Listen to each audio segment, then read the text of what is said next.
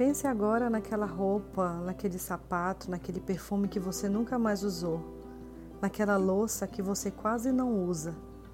Tudo porque você espera um dia especial, um grande dia.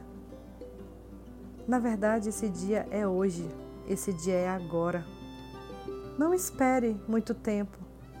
Veja quanto tempo passou. Faça agora o seu melhor. Use agora o que você tem de melhor. E você pode pensar que não há motivo para comemorar, mas em Salmos 118 diz que esse é o dia que o Senhor fez para nós.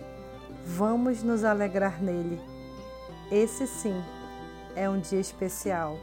Hoje, agora, é um dia especial.